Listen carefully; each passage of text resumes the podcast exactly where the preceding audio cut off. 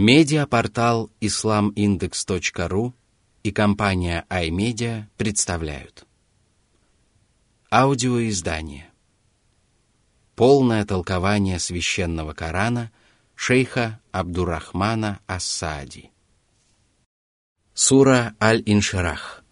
Раскрытие. Во имя Аллаха Милостивого, Милосердного بسم الله الرحمن الرحيم Сура 94, аят 1.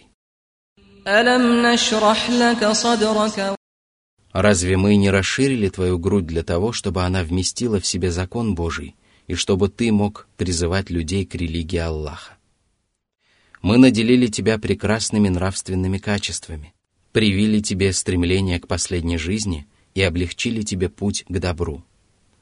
А если бы мы сделали твою грудь стесненной и скованной, то ты едва ли мог бы творить добро. Сура 94, аяты 2, 3. ووضعنا عنك وزرك الذي أنقض ظهرك Разве мы не избавили тебя от грехов? Всевышний также сказал, «Воистину, мы даровали тебе явную победу, дабы Аллах простил тебе грехи, которые случились прежде и которые будут впоследствии». Сура 48, аяты 1, 2.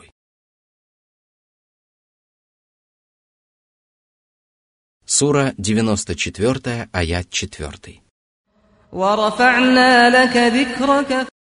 Разве мы не увеличили твою славу и не удостоили тебя высокой похвалы, которой не было удостоено прежде ни одно творение? Когда бы ни упоминалось имя Аллаха, то обязательно наряду с ним звучит имя посланника. При принятии ислама, во время призыва на молитву, на проповедях и по другим поводам. Везде, где превозносят имя Аллаха, упоминают имя посланника Аллаха Мухаммада, да благословит его Аллах и приветствует. Любовь, уважение и почтение, которые мусульмане испытывают по отношению к нему, уступают лишь чувствам, которые они питают ко Всевышнему Аллаху. Дай Аллах, чтобы дань благодарности, отданная ему мусульманами, превзошла благодарность, которой когда-либо любой из уверовавших народов отвечал своему пророку.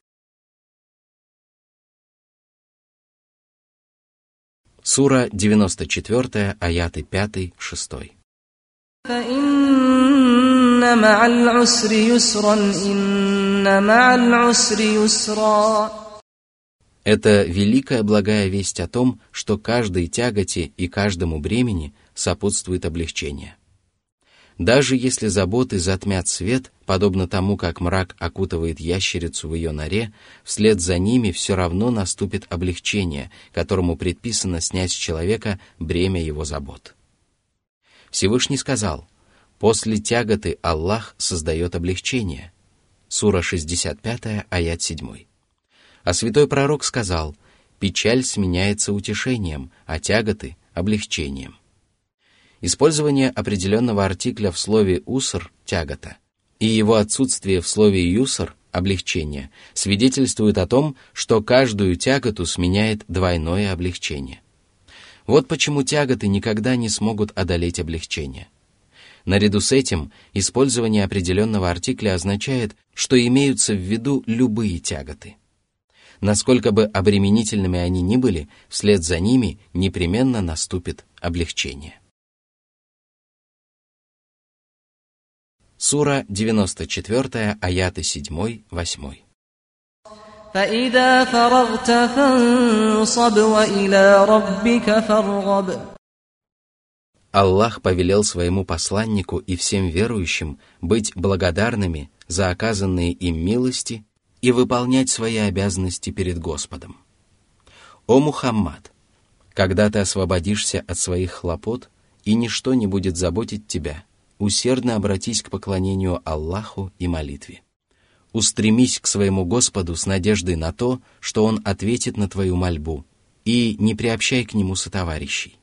Не будь похож на тех, которые освобождаются от жизненных трудностей и начинают забавляться, предавая забвению своего Господа. Если же ты ослушаешься, то окажешься среди тех, кто понес великий урон. Существует мнение, что эти аяты означают, когда ты завершишь свой намаз и освободишься, то обратись с мольбой к Аллаху и усердно проси Его о помощи.